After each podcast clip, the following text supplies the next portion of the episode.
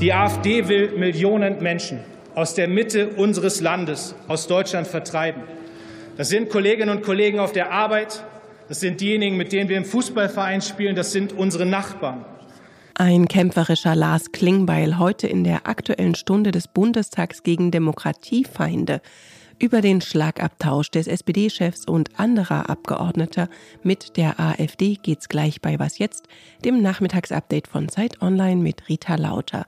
An diesem Donnerstag, dem 18. Januar, wollen wir außerdem wissen, was haben Stellenstreichungen mit New Work zu tun. Wir schauen auf den Chemiekonzern Bayer. Der Redaktionsschluss war 16 Uhr. Werbung. Diese Woche in der Zeit? Die Bücher des Frühlings. 16 Seiten blühende Fantasie. Von gefährlichen Liebschaften, einer Flucht auf dem Mississippi und magische Erzählkunst. Das Literaturspezial zur Buchmesse in Leipzig. Die Zeit, Deutschlands größte Wochenzeitung. Jetzt am Kiosk oder direkt bestellen unter zeit.de/slash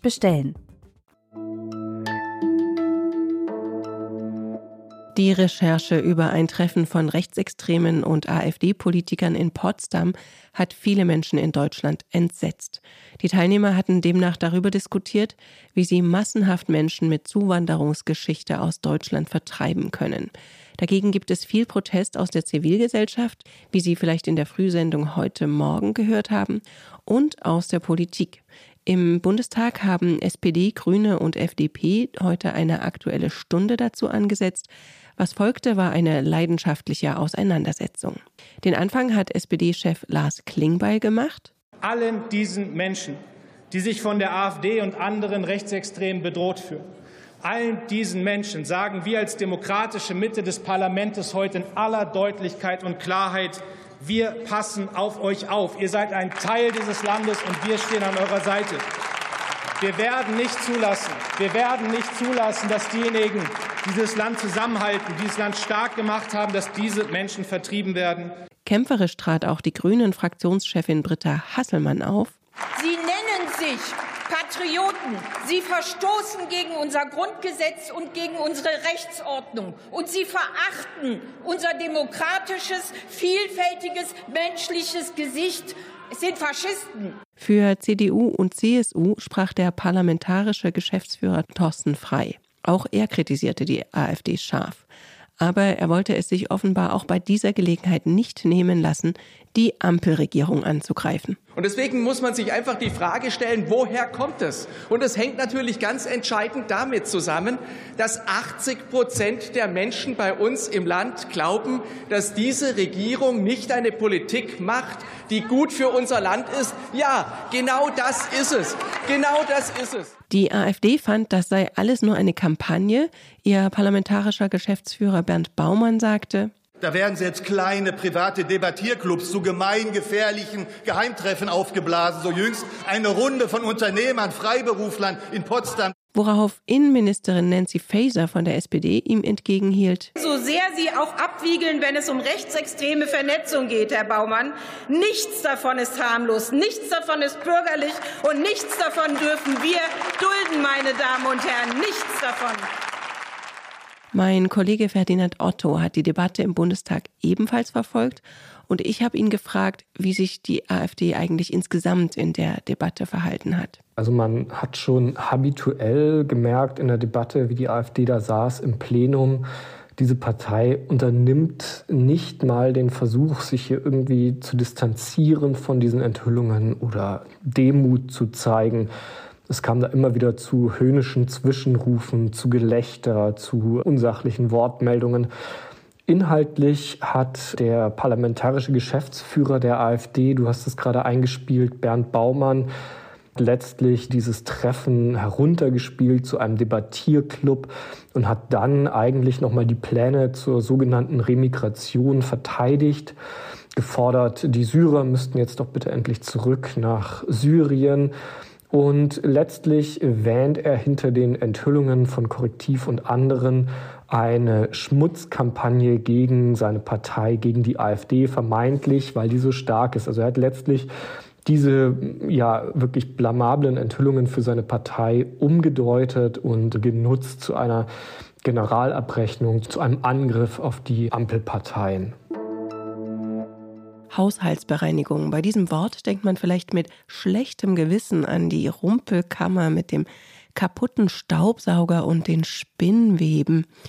Tatsächlich geht es darum, im Bundeshaushalt für dieses Jahr aufzuräumen. Das macht der Haushaltsausschuss des Bundestags in seiner sogenannten Bereinigungssitzung seit heute Vormittag vermutlich noch bis in den Abend hinein.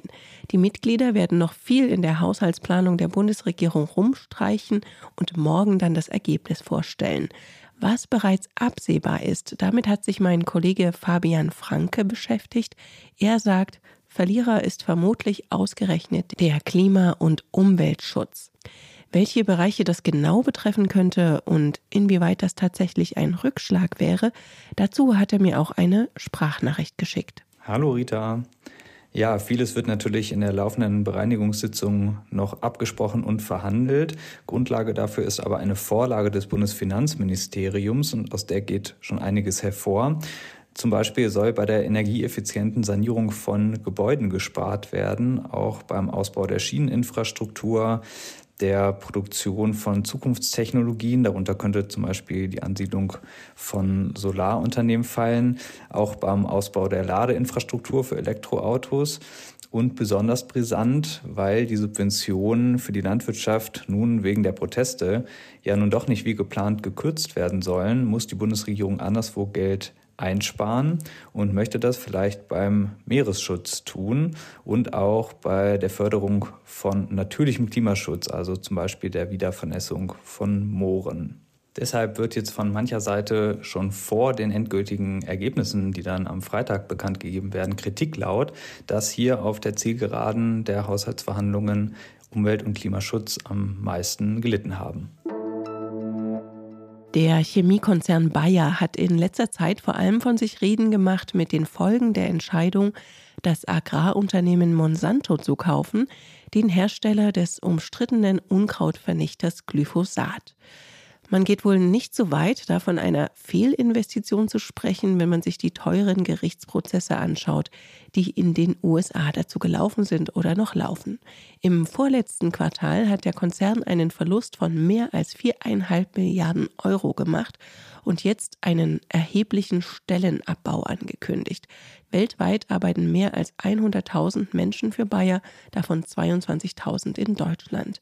Der neue Konzernchef Bill Anderson will neue Arbeitsstrukturen einführen, das sogenannte Dynamic Shared Ownership Modell. Was es damit auf sich hat und wer vom Stellenabbau betroffen sein könnte, hat mir mein Wirtschaftskollege Jens Tönnesmann in einer Sprachnachricht erklärt. Ich hatte im vergangenen Jahr die Gelegenheit, bei einem Termin mit dem Bayer-Chef Bill Anderson dabei zu sein. Da hat er das so ein bisschen erklärt, was das für ihn bedeutet. Er sagt, jeder im Unternehmen soll im Prinzip zum Entscheider werden und die Magie liege darin, die Weichen für die Selbstorganisation zu stellen. Das bedeutet, es soll weniger Hierarchieebenen geben und es geht eher um die Jobs der Führungskräfte, die offensichtlich hier auf dem Spiel stehen. Ich, habe auch mit einem Investor gesprochen, der sich sehr gut bei Bayer auskennt und der sagt, dass das eigentlich ein guter Weg ist, zu sagen, wir wollen Bürokratie und Strukturen verschlanken, ähm, weil es eben sehr viele Entscheider- und Hierarchieebenen im Unternehmen gibt. Der sagt aber auch, es ist gar nicht so einfach in so einer Situation, ähm, in der sowieso sehr viele Probleme im Konzern existieren, nämlich die Rechtsstreitigkeiten rund um das glyphosathaltige Mittel Roundup, dann die Probleme, die es zuletzt in der Entwicklung von neuen Medikamenten gab. Also in so einer Situation dann zu sagen, wir verändern jetzt auch noch die Arbeitskultur und die Struktur, das ist einfach ganz schön schwierig. Interessant ist auch, dass der Betriebsrat die Ankündigung zu den Stellenstreichungen mit herausgegeben hat und das neue Arbeitsmodell unterstützt. Über die möglichen Gründe dafür hat mir Jens gesagt. Dafür gibt es einen Hauptgrund. Der Betriebsrat und die Belegschaft möchten, dass Bayer als eine Einheit bestehen bleibt. Dazu muss man wissen, Bayer besteht aus drei Geschäftsteilen. Das eine ist das Geschäft mit Agrar, also zum Beispiel mit Pflanzenschutzmitteln oder mit Saatgut. Das zweite Bein ist das Geschäft mit rezeptfreien Medikamenten wie Aspirin, das Bayer bekannt gemacht hat. Und das dritte Bein ist das Geschäft mit verschreibungspflichtigen Medikamenten. Da war Bayer zuletzt ein bisschen wenig erfolgreich. Ein äh, Medikament, auf das man große Hoffnung gesetzt hatte, hat sich als Flop erwiesen und deswegen steht es da auch unter Druck. Und die Belegschaft möchte eben, dass diese drei Einheiten als ein Konzern bestehen bleiben. Außerdem sagt Heike Hausfeld, die Vorsitzende des Gesamtbetriebsrats von Bayer, dass man es geschafft hätte, diesen Stellenabbau sozialverträglich zu gestalten und dass man es geschafft hat, die allgemeine Beschäftigungssicherung um ein weiteres Jahr bis Ende 2026 zu verlängern. Und das in einer Zeit, wo das Unternehmen unter Druck steht. Das heißt, man wirbt damit, dass man eigentlich auch der Konzernleitung Zugeständnisse abgetrotzt hat.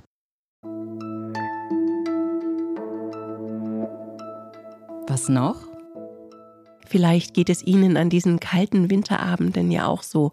Eigentlich hat man nur noch Lust, sich aufs Sofa zu kuscheln und zu Netflixen.